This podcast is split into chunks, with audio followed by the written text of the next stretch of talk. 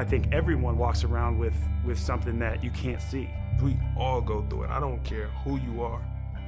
I don't care who you are, man. The best thing that I did was to come out and say, hey, look, I need, I need some help. Pues un añito de Psych and Roll y la verdad es que no me he planteado ningún objetivo concreto antes de prender el micrófono, pero sí quería que quedara constancia 365 días después de lanzar este proyecto, este podcast, donde, bueno, sí es verdad que no me abro tanto como, en, como pueden ser otros lugares, sino que más bien incito a las personas a las que traigo aquí a que lo hagan. Y venía un poco aquí hoy a, hacer eso, la verdad. A, sobre todo, darte las gracias porque entiendo que si estás escuchando esto, las probabilidades de que hayas escuchado algún que otro episodio pues son, son altas. Y si no, pues te animo a hacerlo porque este episodio pues precisamente no es para, para ti, ¿no? Pero si es el caso, si quiero agradecerte pues de alguna u otra forma o de la única manera que, tengo ahora mismo, que es con, mis palabras, ¿no?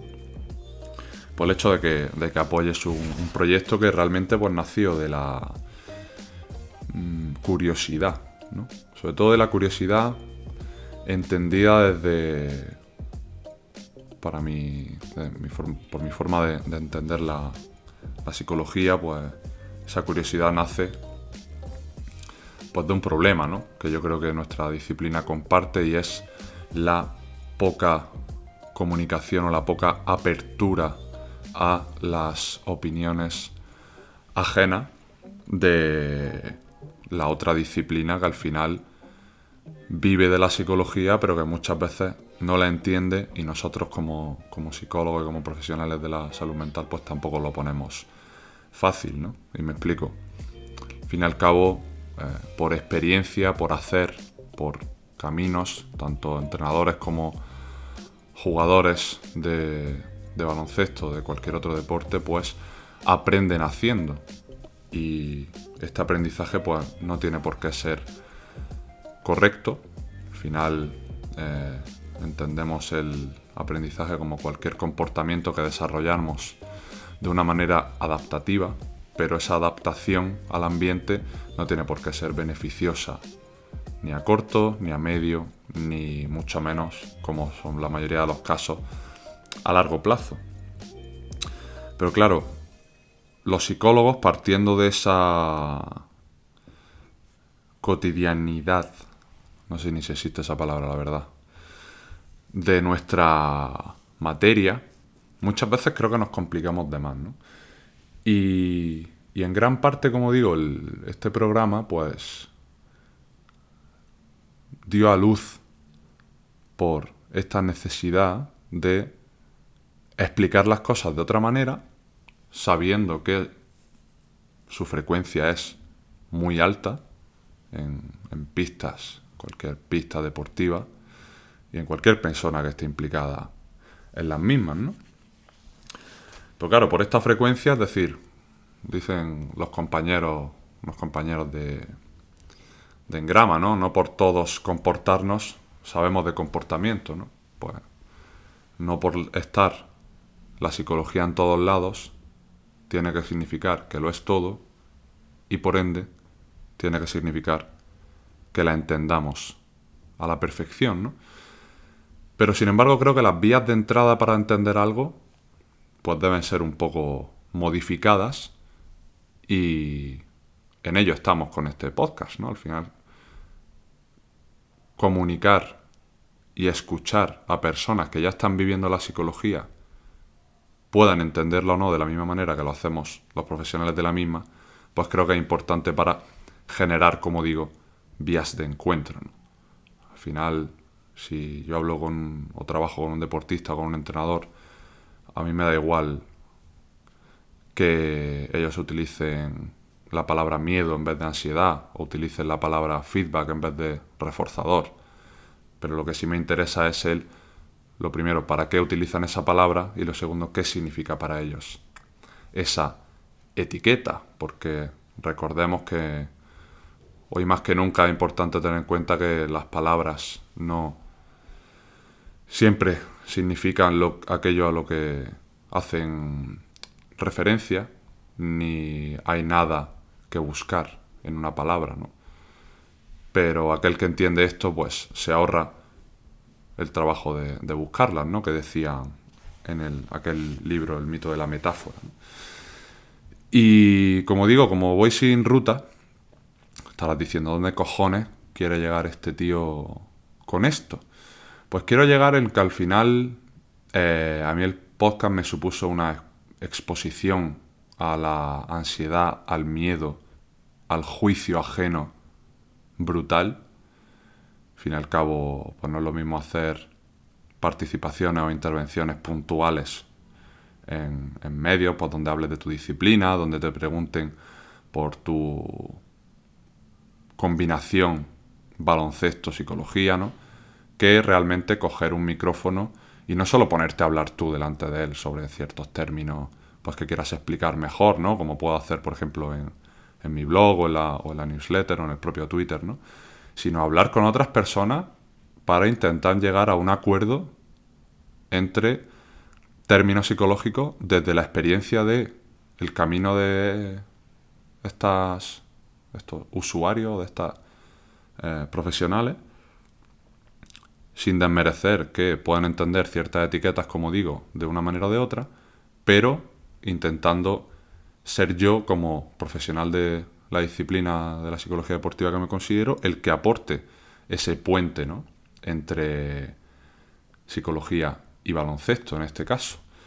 Que es algo muy complicado porque yo ya lo dije al principio, yo ni soy periodista ni pretendo entrevistar desde el eh, desde la curiosidad únicamente entendida como, como la, el preguntar para obtener respuestas acerca de la disciplina limitada, sino más desde la curiosidad entendida como mantener una conversación para generar puntos y vías de encuentro que ayuden a las personas que nos escuchan a comprender mejor aquello sobre lo que hablamos. Que muchas veces seguramente no lo habré conseguido, porque como digo, no tengo las nociones de entrevistador, lo cual pues considero que también estoy aprendiendo un poco haciendo el camino, ¿no?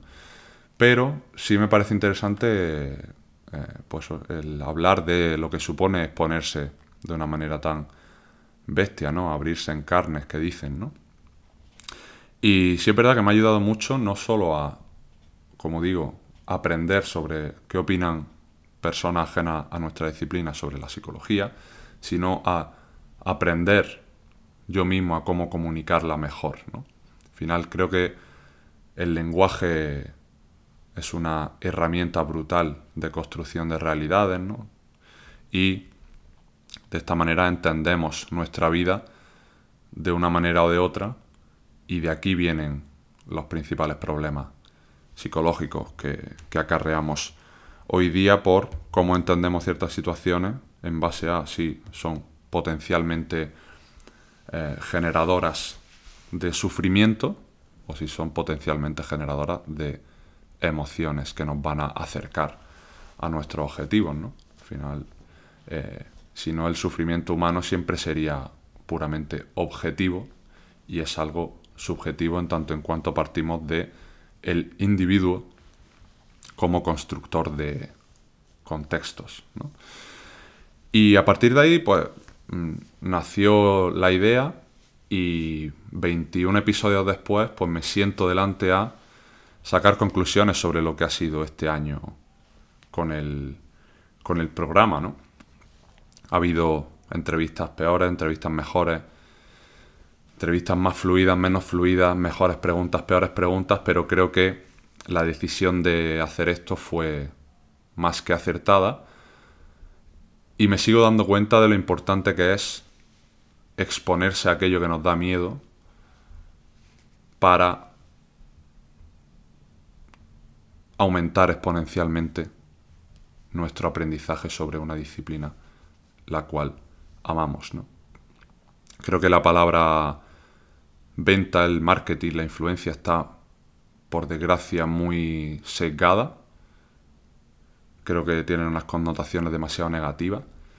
Pero al fin y al cabo, si tú aumentas tus conocimientos sobre una disciplina y alcanzas unos mínimos que te dan esa validez profesional, ¿por qué no aprender a moldear ese lenguaje para que otra gente lo entienda mejor? ¿no? Esa fue una pregunta a la que quise dar respuesta y a la que sigo intentando hacerlo lo mejor que, que puedo. Y la verdad no quería extenderme de, demasiado, pero sí es verdad que mm, creo que eh, estamos muchas veces demasiado pendientes del, del, camino, ¿no? Lo que yo llamo la enfermedad del chasing, ¿no? esta ambición desmesurada por perseguir algo en lugar de pararnos de vez en cuando a valorar estos caminos más aún cuando creo que actualmente ponernos objetivos muy a largo plazo es algo bastante ingenuo, ¿no? Viendo cómo están las cosas. Yo creo que hay que motivarse, obviamente, que duda cabe, con, metas eh, que vayan en la línea de lo que buscamos, pero siempre estando abiertos a escenarios totalmente random que puedan aparecer y de los cuales yo puedo sacar un rédito que quizás si estoy demasiado pendiente en hacer lo que me toca hacer para llegar a este objetivo que quiero conseguir en 2, 3, 4, 5 años, pues como digo, quizá me pierda muchas cosas por, por el camino. ¿no? Y como digo, yo cada vez intento más pararme a valorar quién soy hoy y cómo he llegado a ser quien soy hoy, pues no solo personalmente, sino profesionalmente. Más aún cuando yo supuestamente no debería ser psicólogo, ¿no? Yo quería, vamos, de hecho, eh, mi intención era hacer fisioterapia desde pequeño, desde los 14, 15, 16 años, y entré en psicología pues de rebote porque me pegaron una reventada brutal en selectividad y Entré, sufrí la falacia del costo hundido, porque hice el primer año y dije, bueno, ¿por qué no terminarla, no? Al final creo que va a ser mejor echar dos o tres años más y terminar la carrera y ya me pensaré si quiero hacer fisioterapia, lo cual seguía en mi mente una vez terminé, cuatro años después, la carrera, pero pues un máster de psicología deportiva, al cual eh, me puso un poco en, mi sitio en el sentido de, oye, yo estoy ejerciendo una disciplina deportiva, la cual pues es el baloncesto de manera profesional, ¿por qué no intentar un poco meterme en, esta, en este camino? Y como digo, fui motivándome haciendo, ¿no? recorriendo esa, esa ruta. Por eso creo que la vocación se hace, que la motivación se hace y que Mm, nos pensamos que somos más libres de lo que realmente somos, pero son las decisiones que tomamos las que nos moldean y las que nos fabrican. Si no pensad en vuestras decisiones de los últimos 5 o 10 años, pensad qué porcentaje de impacto real habéis tenido en las mismas o si realmente han sido decisiones reactivas, es decir, maneras de reaccionar que habéis tenido ante situaciones que se os han puesto delante y que habéis tenido que obviamente pues generar un sacrificio. Cualquier elección conlleva un sacrificio de escenario, muchas veces desde un punto de no retorno, ¿no? Y aquí me encuentro hoy, pues ya 10 años después de entrar en la carrera de psicología, 5 años después de especializarme en psicología deportiva, y sigo con la misma... No, qué cojones, con la misma. Sigo con mucha más hambre de, pues, de seguir aprendiendo sobre esta disciplina, sobre todo de seguir haciendo. Por y para mi profesión, entendida como la psicología deportiva de puertas para afuera, ¿no? La verdad es que mm, no tengo mucho más que contar, como digo, no me había puesto ninguna, ningún tipo de ruta para este programa, pero sí quería hacer un alto en el camino y hablar un poco pues, de las decisiones que tomamos en la vida y de cómo nos creemos que tenemos pues, más porcentaje de elección del, del cual es eh, luego bastante menor, yo creo. ¿no? Por eso creo que cada vez el valor de estar abierto a la opcionalidad, de estar abierto a la exposición, de realmente no vernos tan limitados por el miedo, pues creo que eh, toma mucho, como digo, mucha prioridad actualmente, o por lo menos así lo veo yo, ¿no? Poco más que contarte, la verdad, agradecerte si te has quedado hasta, hasta aquí para, para escucharme y sobre todo agradecerte pues, que hayas escuchado pues, desde un episodio hasta los 21 y pues aprovecho y sí me gustaría preguntarte pues cuál ha sido tu episodio favorito del podcast, a quién te gustaría que trajera próximamente al, a Psych and Roll, cosas que crees que debo mejorar como comunicador, preguntas que crees que no se han hecho, temáticas que crees que no se han tratado, como pues son la mayoría, al final han sido única y exclusivamente 21 temáticas. Pero, pues antes de continuar con, con el episodio 22 que saldrá este domingo, día 13, pues me gustaría que habláramos, la verdad. Me escribes al correo info arroba por Instagram, si comparte el episodio podemos comentar por qué ha sido el que más te ha gustado, por Twitter también, o por la newsletter, ¿no? Donde puedes suscribirte en www.javierhernandezferron.com y donde te puedes llevar pues un manual muy apañado de con 10 maneras de entender mejor tu cabecita, ¿no? Y que te dejo siempre en, en las notas del programa. Como habrás visto, he cambiado la entradilla. La verdad es que el, el hecho de que en 2018 pues, un deportista de, de tanto calibre como era Kevin Love, de aquellos Cavaliers, pues abriera sus carnes, ¿no? Y mostrara esa debilidad y esa fragilidad que pocas veces surge en el deporte profesional. A mí me supuso también un impacto de decir, hostia, esto está, esto está metiendo, entrando ya en un camino en el cual hay que, hay que apretar las tuercas y hay que ponerse las pilas para las pocas ocasiones que tengamos de hacer valer nuestra disciplina, pues sean exitosas, ¿no?